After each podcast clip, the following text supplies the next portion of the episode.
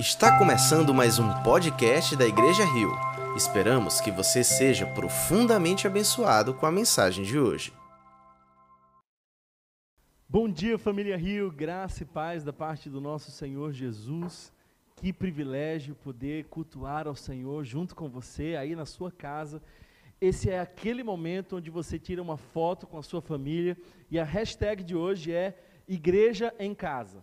Então, posta aí, marca o Instagram da nossa igreja. Nós queremos saber que você está nos acompanhando.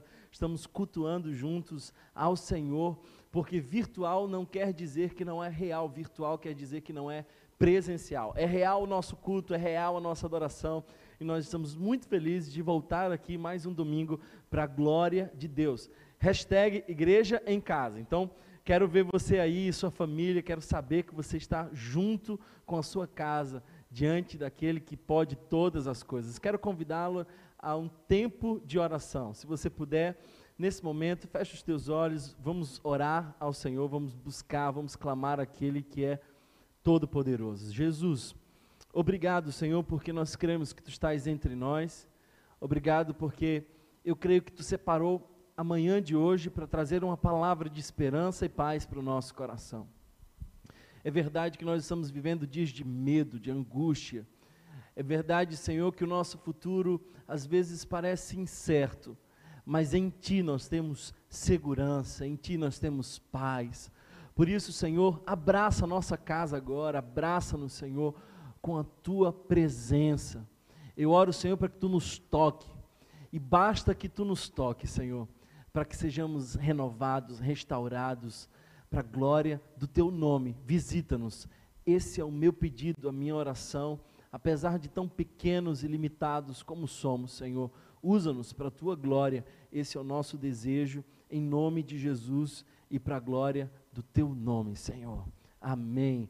Quero convidar você a abrir ou ligar a sua Bíblia agora na segunda carta de Paulo ao jovem Timóteo, pastor da igreja de Éfeso nós vamos ler juntos o capítulo 1 e o verso 6 e o verso 7. Então vem comigo para essa leitura, eu espero que o Espírito Santo possa conduzir-nos nesse tempo especial na palavra de Deus. O Espírito Santo tem algo a dizer a você nessa manhã. Por isso, nós estamos lendo a segunda carta de Paulo. Os estudiosos dizem que essa foi a sua última carta antes de ir em direção ao martírio. E nós estamos lendo versos 6, 7 e 8. O texto diz assim: Por essa razão, torno a lembrar-lhe que mantenha viva a chama do dom de Deus que está em você. E aqui eu quero que você me acompanhe, porque o que Paulo está dizendo aqui é que é um esforço do próprio Timóteo de manter viva a chama. Nós, é verdade, estamos afastados, presencialmente distantes, mas nós precisamos manter viva a chama. Por isso, você aí de casa, vale todo o esforço, toda a disciplina, todo o desejo de buscar mais a Deus e manter viva a chama do dom de Deus. O texto continua dizendo que está em você mediante a imposição de mãos. Muito provavelmente, Paulo estava falando sobre a sua ordenação, no dia onde aquele jovem foi consagrado pastor. O verso 7 diz: Pois Deus não nos deu espírito de covardia, mas de poder, de amor e de equilíbrio. Eu quero repetir esse texto e é aqui que nós vamos concentrar a nossa reflexão, pois Deus não nos deu um espírito de covardia, ou quem sabe na sua versão seja um espírito de timidez, ou ainda um espírito de medo, mas de poder, de amor e de equilíbrio. Portanto, não se envergonhe de testemunhar do Senhor, nem de mim, que sou prisioneiro dele, mas suporte comigo os sofrimentos pelo Evangelho, segundo o poder de Deus. Suporte comigo os sofrimentos. Parece que Paulo está concluindo isso dizendo assim: não se envergonhe de testemunhar. Esse, portanto, nos aponta para um propósito. Sabe, esses dias eu tenho falado com muitas pessoas da nossa comunidade e também ligado e mandado mensagem para muitas pessoas, amigos queridos, e há um cenário coletivo de medo.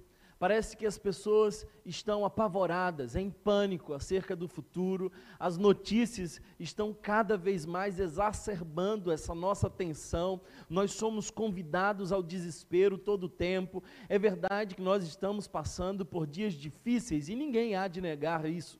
Mas eu queria dizer para você que nós temos sido tomados por um espírito de medo. E isso me preocupa, por isso hoje nós vamos ministrar sobre esse espírito de medo e sobre o espírito de Deus.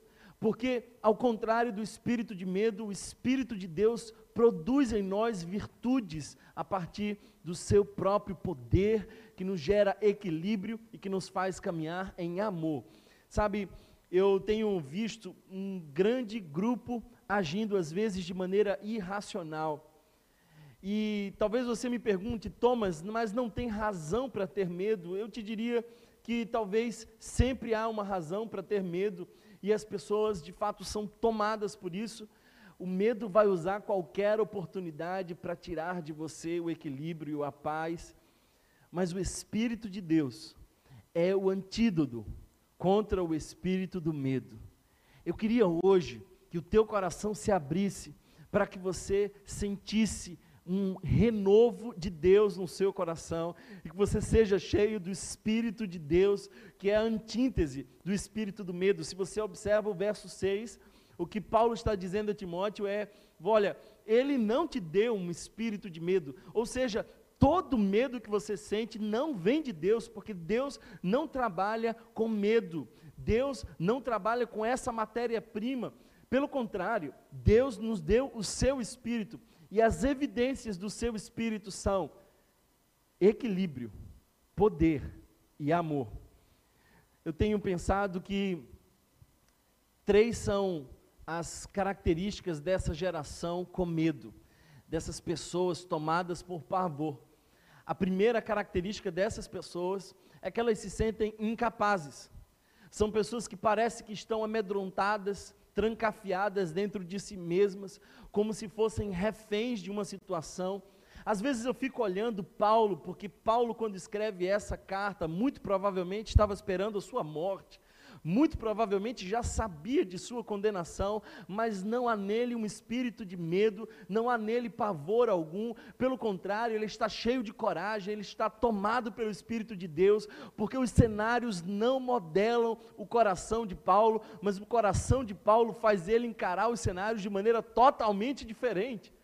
Por isso, essa é a palavra de Deus para você. Não deixe os cenários dominarem o seu coração, não deixe o medo tornar-se um estilo de vida. As pessoas se sentem incapazes quando elas são tomadas pelo medo. Mas uma outra característica daqueles que são tomados pelo medo é de que eles quase sempre vão se em si mesmando, eles se desinteressam pelo próximo, eles param de olhar os outros, eles pensam mais em si mesmos.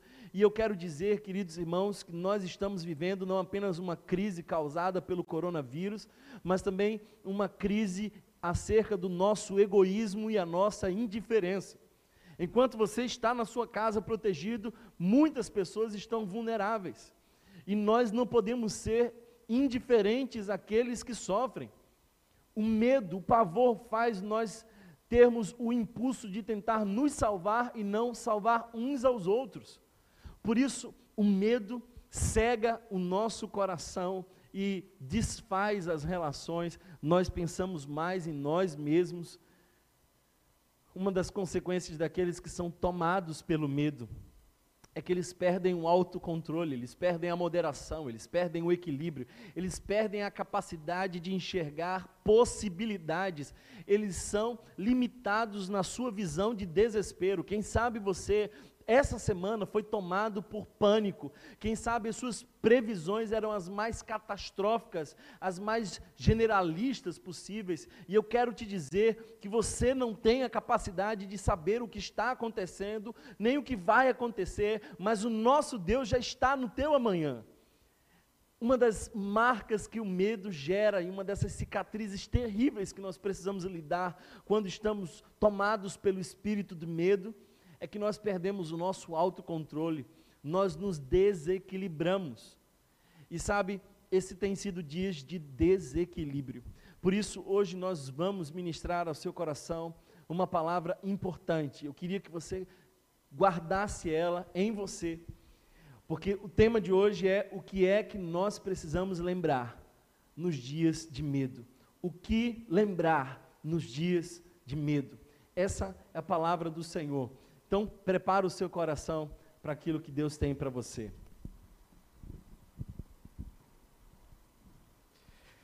O que lembrar em dias de medo?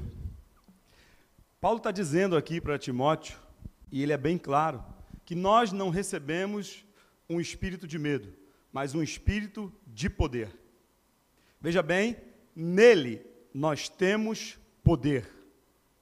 Nele nós temos poder. Eu não sei se você entende essa palavra em sua totalidade, aquilo que Paulo está querendo dizer para Timóteo, mas você precisa entender, eu preciso entender, nós precisamos entender que nele, e somente nele, nós temos poder. Sabe por que nós temos poder nele? Porque o espírito que ele nos deu é um espírito de poder. Os discípulos estavam com medo.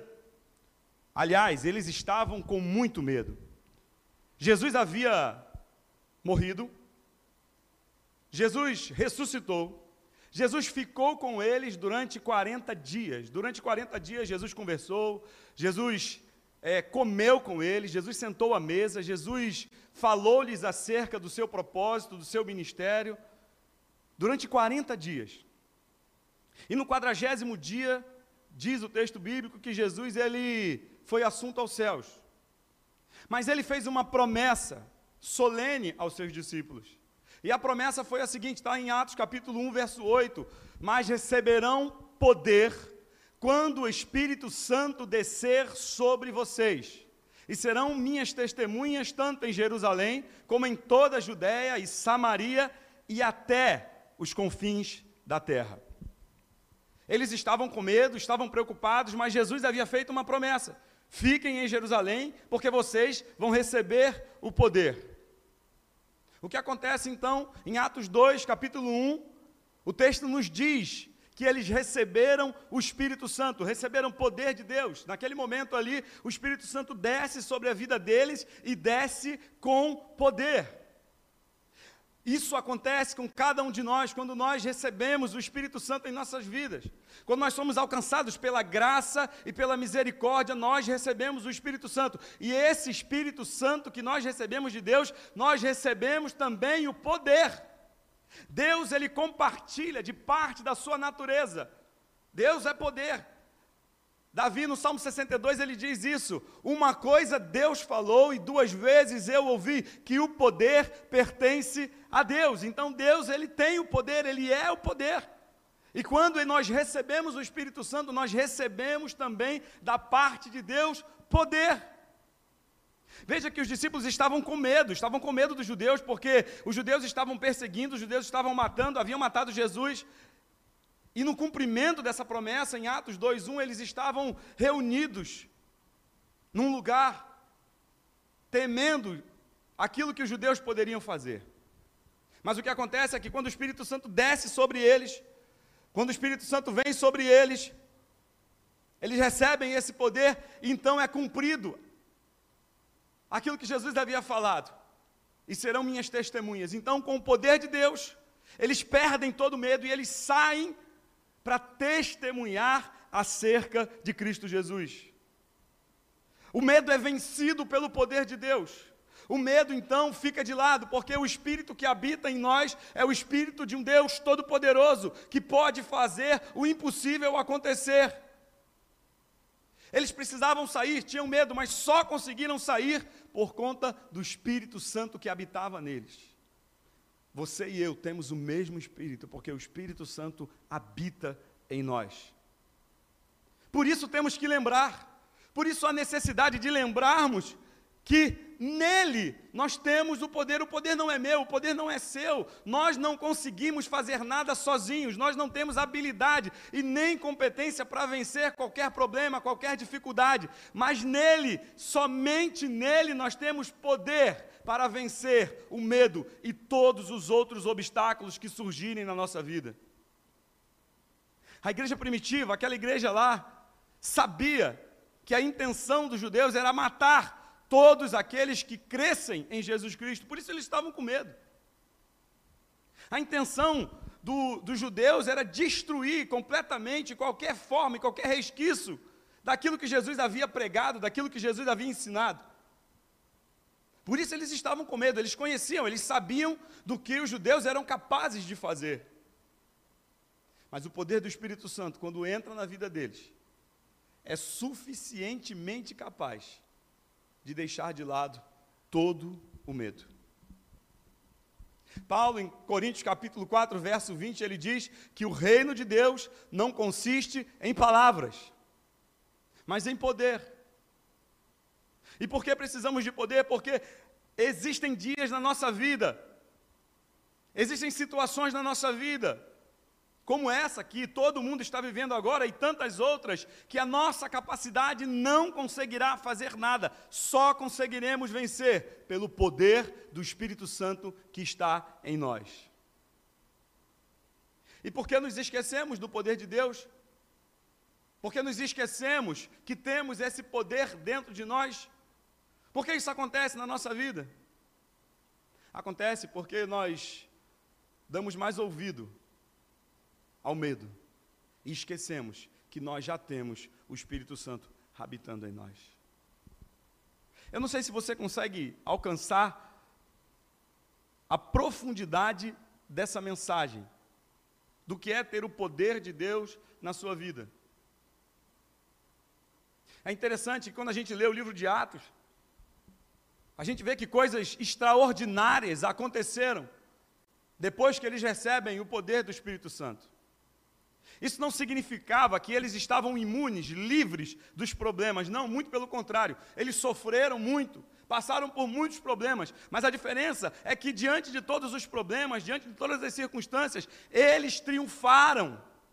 Eles venceram porque eles sabiam que o que estava movendo eles não era um desejo, não era uma intenção, era o Espírito Santo que trabalhava poderosamente na vida deles. E não importava para aqueles homens morrer ou viver, o que importava era entender e cumprir a vontade de Deus em suas vidas. O que nós precisamos nesses dias para vencer as circunstâncias, os problemas, as dificuldades, para vencer o medo, é o poder de Deus nas nossas vidas. Você tem o poder de Deus, você tem o Espírito Santo, não despreze o dom que há em você. E essa capacidade é sobrenatural. Lá no livro de Hebreus, o autor do livro ele diz que esses homens que estavam cheios do Espírito Santo, que tinham fé, que acreditavam, eles venceram, triunfaram. Homens dos quais o mundo não era digno porque foram homens cheios do Espírito Santo de Deus. Eu podia elencar aqui inúmeros exemplos da Bíblia.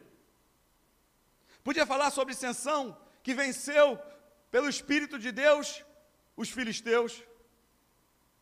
Podia falar sobre Davi, que pelo Espírito de Deus e pelo poder do Espírito, do, do Espírito de Deus venceu os seus inimigos. Podia falar sobre Gideão, que conduzido pelo Espírito de Deus e cheio do Espírito de Deus, venceu um exército de 30 mil homens com apenas 300 soldados. Porque o poder, a capacidade não estava nele, estava no Espírito de Deus que habitava nele. E o que falar de Jesus?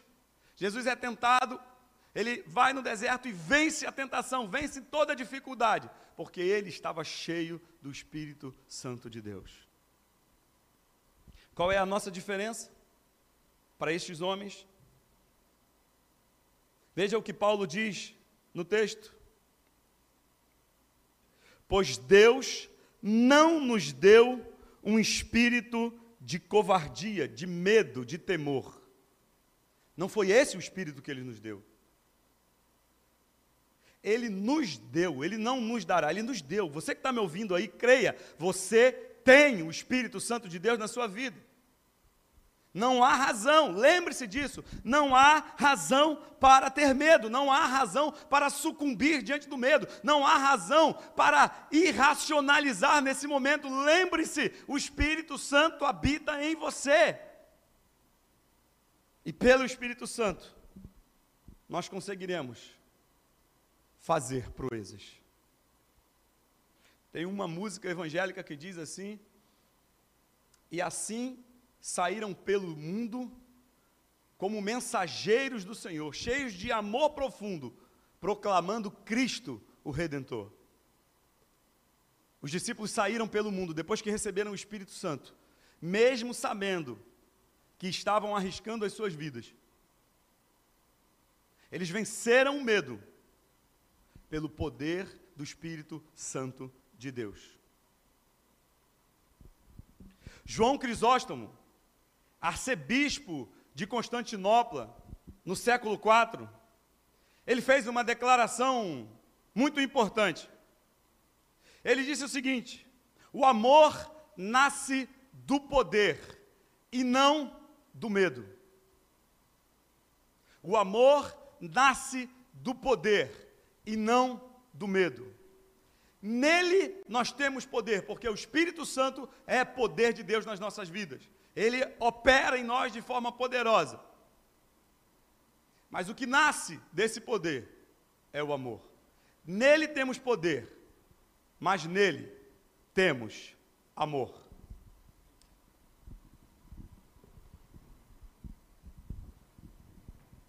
O amor é uma das respostas, é uma das coisas que nós temos que lembrar nesses tempos de calamidade. Estamos falando sobre o que temos que lembrar, o que lembrar nesses momentos em que somos tomados por medo, por pavor. E o amor é uma das respostas mais importantes. Paulo fala isso nesse texto, que é o texto principal da nossa mensagem. A gente não pode esquecer do amor nesse momento, meus irmãos. É interessante que em momentos de calamidade fala-se muito de amor, mas eu vejo que na sociedade, na mídia talvez, amor tornou-se uma palavra meio clichê. Não sei se você concorda. As pessoas falam precisamos de amor, o mundo precisa de amor, todos precisamos de mais amor. E às vezes não tem muito significado, não, não tem uma especi especificidade. Porém, a palavra nos ensina que o amor é um conceito muito específico.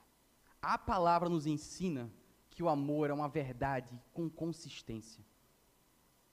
Por isso é que o amor, o amor é uma das soluções para o medo desses tempos.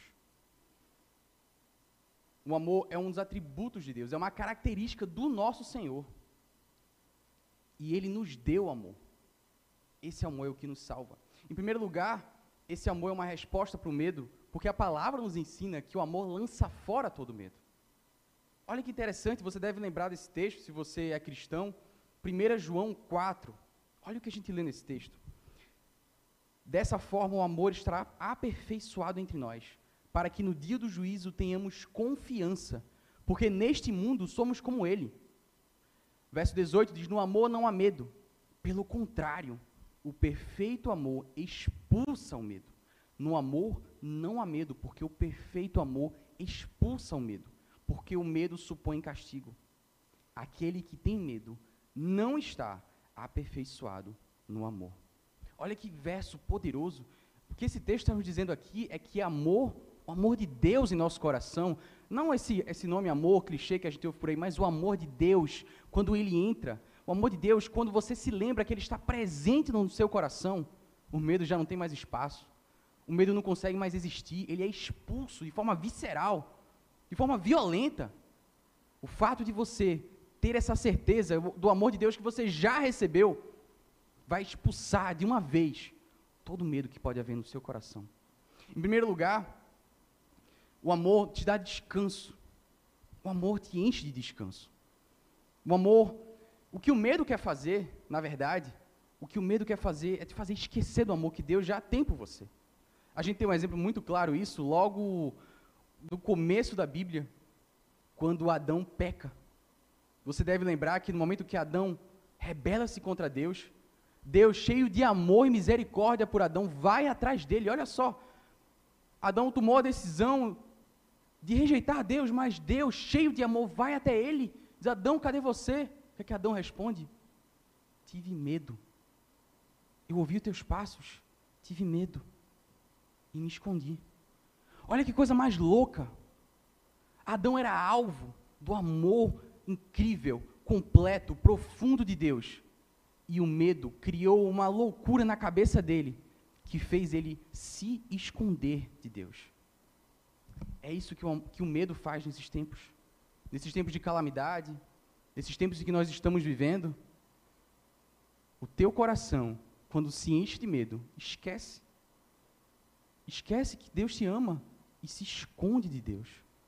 Meu irmão, isso é muito sério. Você não pode deixar isso acontecer com você. Você não pode deixar que o medo tome conta e te faça esquecer do amor que Deus tem por você. Eu sei que muitos cristãos que estão nos assistindo nesse momento estão tomados de pavor. Muitos daqueles que professam fé em Deus, muitos desses que, muitos de vocês que professam que amam ao Senhor e Ele é o teu socorro, de alguma forma estão tomados de medo e desespero. Isso só aconteceu porque de alguma forma você se permitiu que as consequências, que as notícias, que as perspectivas e expectativas e previsões, essas coisas você deixou que elas te fizessem esquecer que Deus já te amou, já te amou desde o princípio, que Ele te ama de maneira que Ele cuida de você, que o teu futuro não está no que você consegue fazer, o teu futuro não está naquilo que você tem controle. O teu futuro está nas mãos do Senhor. Na verdade, esse momento, para muitos, foi um momento de revelação. Às vezes, ao longo do nosso dia a dia, temos a ilusão de que temos controle de tanta coisa, não é? Temos a ilusão que podemos prever o nosso futuro. E aí acontece uma calamidade dessa e joga essas certezas por terra. Joga fora todas essas ilusões. A calamidade nos ensina que só podemos depender do amor de Deus. E quando nós nos entregamos a esse amor que nós já recebemos, que nós já temos, vem o descanso e o amor é lançado fora. Não permita que essa certeza profunda saia do seu coração, meu irmão e minha irmã. É Deus que cuida do teu futuro. É Deus que cuida do teu presente. É Deus que cuida das tuas finanças. É Deus quem te sustenta. Essas verdades tão básicas da nossa fé não podem ser expulsas do teu coração pelo medo, porque é isso que o medo quer fazer. O medo entra no teu coração e ele briga com o que o Espírito do Senhor está te dizendo. E às vezes você acredita. Não caia nessa história que o medo quer criar no seu coração, mas lembre-se que nele, nele, nós somos cheios do amor e nele podemos descansar mesmo em tempos de calamidade, de crise, de pandemia, em momentos de pobreza, em momentos até de fome. Segure-se no amor de Deus por você. A palavra nos diz: até hoje o Senhor nos, nos amparou. Eu tenho certeza que aquele que se segura no Senhor não vai ser desamparado. Creia nisso também. E se você se permitir lembrar disso, se você não não cair no esquecimento em relação a esse amor gigante que Deus tem por você. O amor, o amor vai quebrar também o medo em relação a viver um amor de forma prática com os outros. Porque o medo nos deixa também covardes. O espírito de medo quer te fazer covarde em relação ao que o Evangelho nos impulsiona a fazer. O que eu quero dizer com isso é que em momentos de medo, nós, por nossa natureza pecaminosa, acabamos nos voltando para nós mesmos. A nossa tendência nesses momentos de pavor, em que tudo ao nosso redor parece estar dando errado, nossa tendência imediata é: e agora? E eu? E o que vai acontecer comigo? E você esquece que o Evangelho, o Evangelho te ensina que o foco é o outro. O Evangelho te ensina que o nosso olhar, o amor, ele tem que ser direcionado ao teu irmão, ao teu vizinho, ao necessitado. Só que aí você pensa mais em termos de em, momentos de calamidade, em momentos de medo, em momentos de dificuldade. Como é que eu vou pensar no outro? Quando o amor invade o teu coração, quando você consegue descansar no cuidado de Deus por você, você se liberta do medo, se liberta da covardia e você se torna livre para amar o próximo.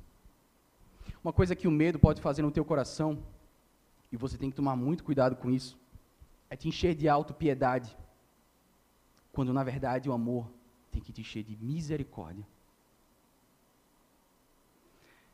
É muito fácil, meus irmãos, a pena, o sentimento de pena, esconder, na verdade, uma certa autopiedade dentro de nós.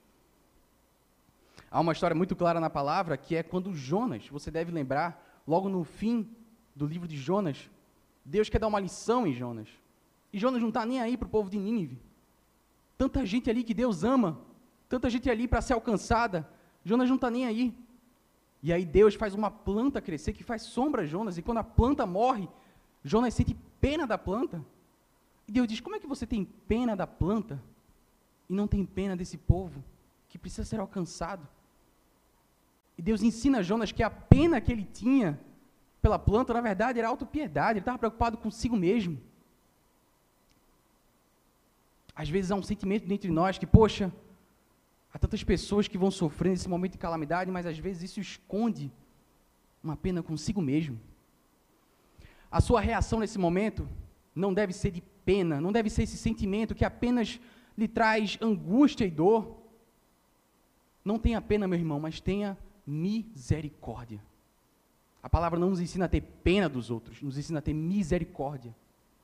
O amor de Deus que está no teu coração vai te levar a sentir misericórdia pelos outros. E a misericórdia, como todos os aspectos do amor, ela é prática. Ela alcança, ela busca, ela vai atrás do outro e diz: Como é que eu posso te ajudar? Nesse momento, o amor tem que te encher de misericórdia. Busque isso. Esses momentos de medo, também outra tendência nossa, é o egoísmo. É entrar no supermercado e comprar até a última caixa de papel higiênico que tiver, como muita gente está fazendo, comprando todas as comidas enlatadas, acabando com o estoque de remédios da cidade, sem pensar que outros podem precisar. Gera-se um estado de pavor, em que todo mundo ao mesmo tempo diz: primeiro eu, primeiro eu, primeiro eu cada um por si, e Deus que cuida dos outros, mas eu estou atrás de mim mesmo. Não é o egoísmo que o amor nos ensina? E se você deixou que o medo tomasse conta do seu coração, talvez você tenha se esquecido disso. Esse não é momento para egoísmo. Esse é momento para, de fato, direcionar o nosso amor ao próximo. Esse é momento para termos uh, renúncia você vai ter a oportunidade de ser egoísta e só pensar em si. Mas esse é o momento de você ter renúncia. E eu vou te dar um exemplo bem prático disso. Eu não estou com essa palavra querendo incentivar você a formar aglomerações, a visitar pessoas com quem você pode transmitir ou ser transmitido. Claro, também devemos ter prudência nesse momento. Esse é o próximo tópico que vamos explorar nessa mensagem. Equilíbrio tem a ver com prudência. Devemos, claro, respeitar as normas de segurança, de saúde. Mas deixa eu te dar um exemplo bem prático. Ao longo dos anos na igreja, eu ouço tantas pessoas falando: Poxa, como eu queria ter mais tempo de me importar com as outras pessoas, como eu queria ter mais tempo de cuidar dos outros, como eu queria ter mais tempo, meu Deus, eu trabalho tanto, eu não tenho tempo de ligar para o meu irmão, eu não tenho tempo nem de mandar uma mensagem. Que pena, né? Mas eu tenho que trabalhar. E aí você se encontra no momento que está todo mundo obrigado a estar em casa, Talvez você consiga fazer home office, talvez você nem home office tenha, você só esteja em casa fazendo nada. E aí você começa a se angustiar com tanto tempo livre que você tem e não sabe nem o que fazer. Não passa pela sua cabeça ler a Bíblia, não passa pela sua cabeça intensificar a oração, não passa pela sua cabeça ligar para o irmão. Ligar, não tem risco, meu irmão, de pegar coronavírus. WhatsApp, não tem perigo nenhum de pegar a doença contagiosa. Mas é isso dificilmente passa na cabeça da gente. Quem são meus irmãos da igreja? Quem são as pessoas da minha fonte? Quem é que está no meu ministério comigo? Vou pegar o dia hoje, vou ligar para todo mundo, vou mandar uma mensagem para todo mundo. Eu vou me interessar por essas pessoas. Eu vou gastar esse tempo que eu tenho nisso. A nossa tendência é ser egoístas. Mas o que o Evangelho nos ensina, o amor que Deus tem por nós e que nos ensina a ser iguais a Ele, é agir com renúncia, é agir em direção ao próximo. Dentro do possível, dentro do que nós podemos fazer, desafio você a, de fato, agir com amor. Agir com amor em relação ao próximo e descansando no Senhor. Você pode pensar, mas nesses tempos de calamidade, nesses tempos em que está tão difícil para todo mundo, está difícil para mim também, a minha situação financeira, de emprego, tudo isso ficou mais difícil. Eu tenho que priorizar isso. Eu não vou dizer a você que você deve agir com amor em relação ao próximo. Eu não vou dizer a você que você deve descansar no amor de Deus, mesmo em tempos de calamidade. Eu não vou dizer isso. Eu vou dizer que você deve agir com amor, especialmente em tempos de calamidade. É justamente, é justamente nesses momentos em que o noticiário só fala de coisas ruins, é justamente nesse momento que o mundo torna-se todo mundo ao mesmo tempo extremamente pessimista. E não se engane, se você for olhar o noticiário agora, abrir a internet, o Twitter, as notícias são todas de mal a pior. É especialmente nesse momento que o mundo se enche de expectativas ruins que devemos levantar a bandeira de Cristo mais alto. Mais alto. E declarar ao mundo que o nosso sustento está no Senhor. É claro que você deve estar preocupado com as suas condições, você deve tomar as medidas cabíveis financeiras, em termos de emprego, mas eu tenho certeza que você tem mais tempo agora. Você tem muitas oportunidades para agir com amor e declarar a essa cidade, a esse mundo, que você não vai deixar o amor tomar conta do seu coração. Não, desculpa, não vai deixar o medo tomar conta do seu coração, porque você descansa no amor de Deus. E esse amor vai te impulsionar a cuidar dos outros. Há muita gente sofrendo nesse momento, meus irmãos. Talvez você que esteja aí esteja sofrendo. Ou talvez você, pela graça de Deus, está bem de saúde, está bem financeiramente. Seja qual for a sua situação, esse é o momento para nós, como igreja, declararmos que o Senhor, o Senhor que nos ama, está governando a situação. Ele não esqueceu de nós, ele não perdeu o controle, ele está cuidando de nós. E se nesse momento de medo temos que lembrar do poder, se nesse momento de medo temos que lembrar do amor, a palavra também nos ensina, Paulo nos ensina, que nesse momento de medo devemos lembrar do equilíbrio. O que lembrar em tempos de medo? Bem, se o medo nos gera uma sensação de incapacidade, o Espírito de Deus nos dá poder para seguir. Nós não seguimos porque confiamos na força do nosso braço, nós seguimos porque nós servimos a um Deus poderoso que também nos deu poder para agir em tempos de crise. Se é verdade que o medo nos faz pessoas egoístas, o Espírito de Deus nos convida a amar e descansar no seu amor, porque o amor lança fora todo medo. Você que está em casa, recebe essa palavra. O amor lança fora todo medo. Paulo disse que Deus não havia nos dado espírito de covardia, mas um espírito de poder, de amor e de equilíbrio. E essa também é uma das virtudes que o Espírito Santo gera em nós, mesmo em situações como essa que nós estamos enfrentando. Precisamos de uma igreja equilibrada não uma igreja que está assustada. O mundo em pânico precisa de uma igreja equilibrada.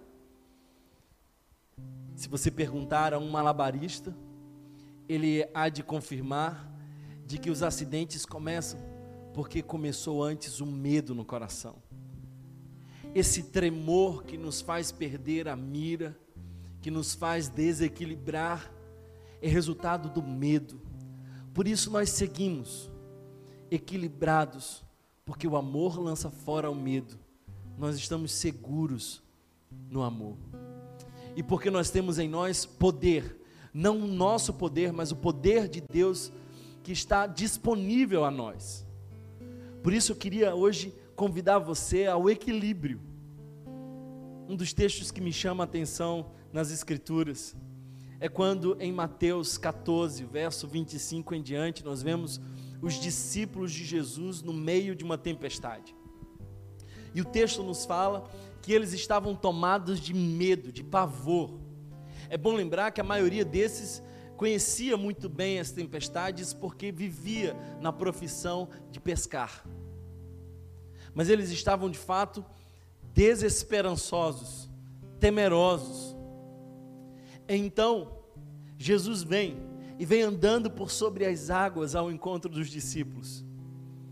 Eu queria te dizer uma coisa: que se você está com medo de toda essa situação, eu vim aqui te dizer que o nosso Deus anda por sobre isso para mostrar domínio sobre aquilo que te apavora. Nosso Deus tem domínio sobre aquilo que te põe medo. Mas o medo gerou desequilíbrio no coração dos discípulos de Jesus.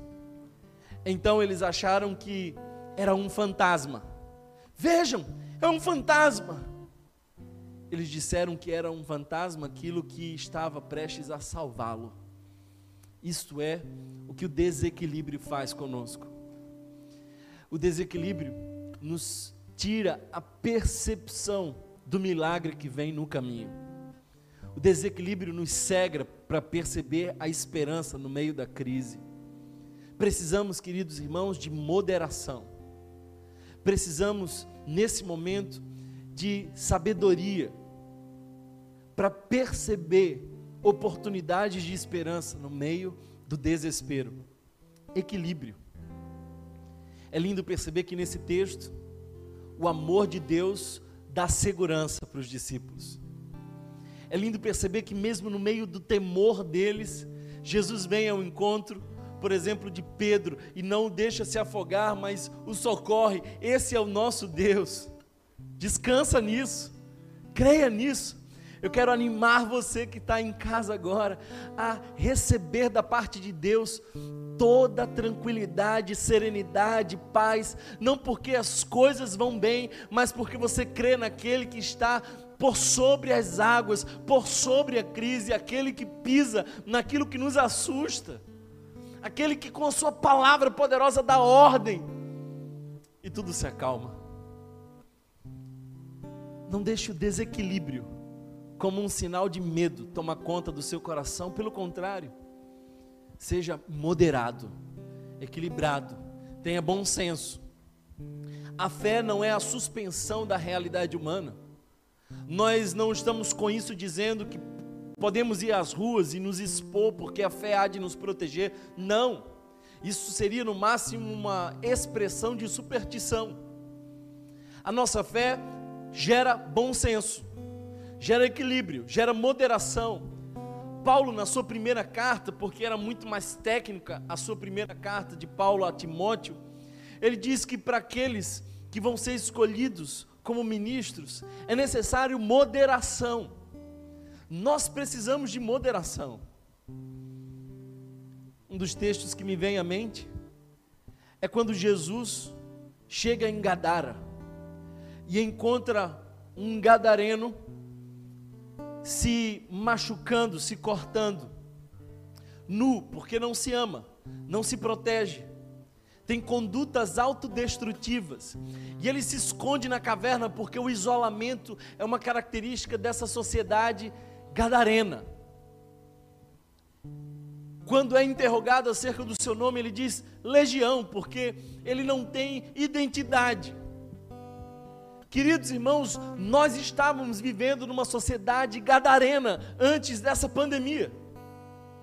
E esse é o momento que Deus pode nos ofertar para ajustar a nossa rota, para corrigir o rumo da nossa vida.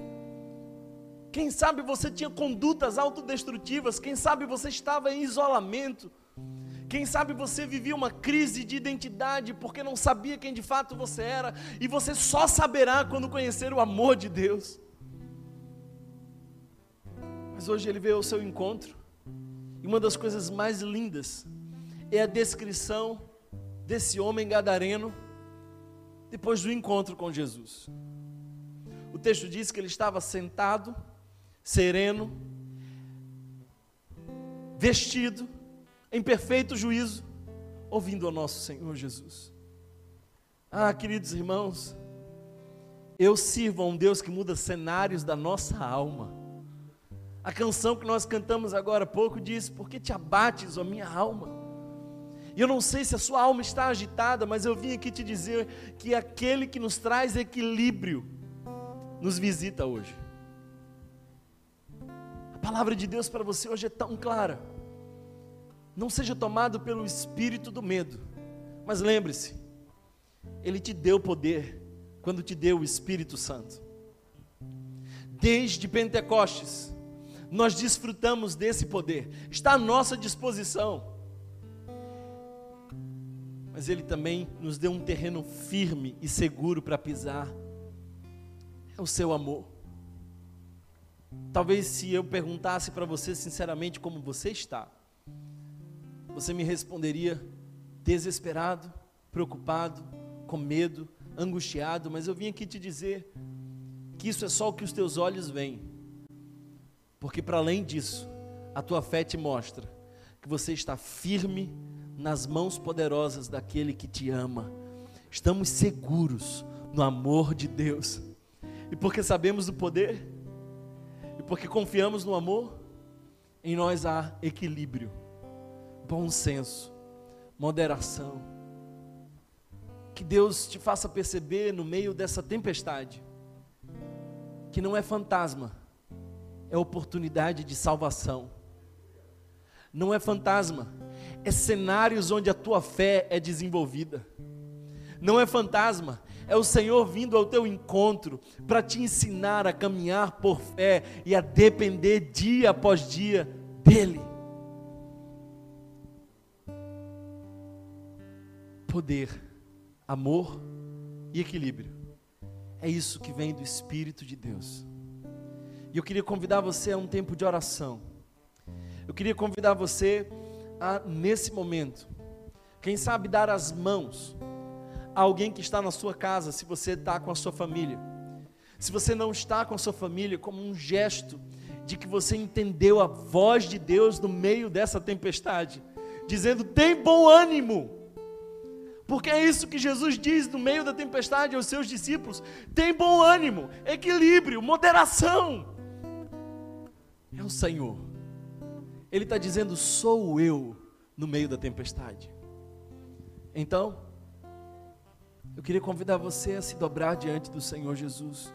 Se você está em família, pega na mão da pessoa que está do seu lado. Vamos ser um tempo de oração e consagração. Cremos que o Espírito Santo de Deus conduziu a sua palavra hoje e o endereço é a tua alma abatida, agitada, angustiada. Uma velha canção diz: Basta que me toque, Senhor, para minha alma cansada vencer. Se a noite escura está, tuas mãos me guiará. Basta que me toques. Receba o toque de Deus hoje. Senhor Jesus, nós queremos orar, Senhor, para que o teu espírito visite cada família. Deus, que nós não sejamos tomados pelo pânico, pelo medo, que o nosso coração não seguir pelos cenários, mas pela fé.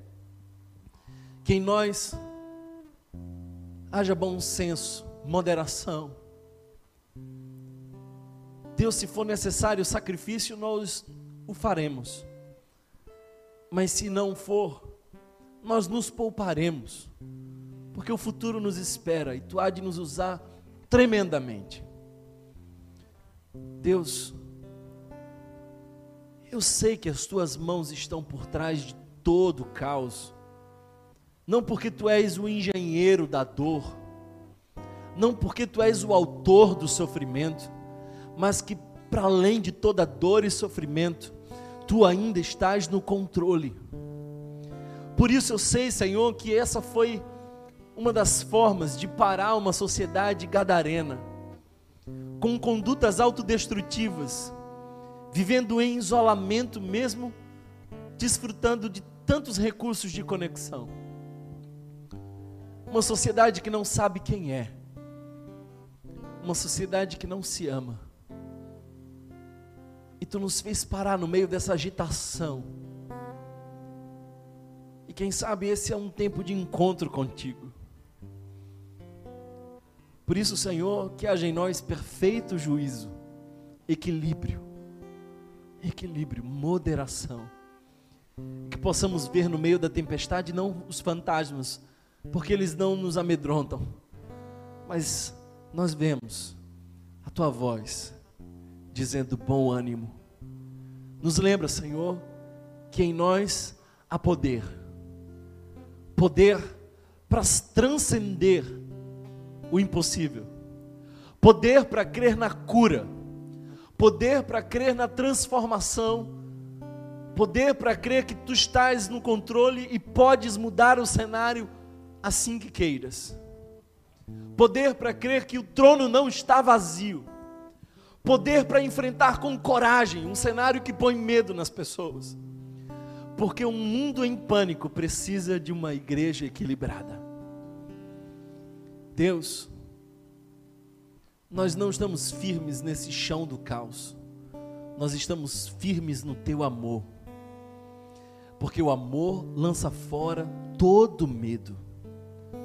E hoje recebemos essa palavra de esperança, que o poder que vem do alto e o amor que nos permite descansar nos ponha caminhando por fé em equilíbrio, porque o nosso Deus nos visitou. Então, Senhor Jesus, assim como tu tens feito, mais uma vez, alcança cada família, cada pessoa, esses que estão ajoelhados, esses que estão de mãos dadas, esses que celebram diante da televisão, diante do seu celular, esses que foram alcançados pelo teu Espírito Santo que não conhece fronteiras visita-os, para a glória do teu santo nome, em nome de Jesus. E se você puder, canta conosco esse refrão, e que a paz do Senhor possa invadir o teu coração, porque te abates, ó minha alma. Será que você, assim como os salmistas, pode falar com a sua própria alma? Diga isso.